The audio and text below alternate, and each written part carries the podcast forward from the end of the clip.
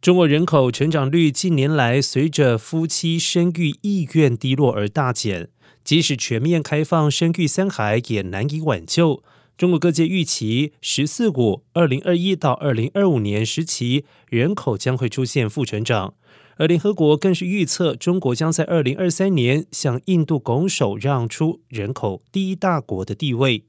对此，中国国家卫健委等党政军十七个单位。日前联合发布指导意见，要求全面完善和落实支持积极生育措施，包含了二十个项目，主要目的是积极营造婚育友好社会氛围，以促进中国人口长期均衡发展。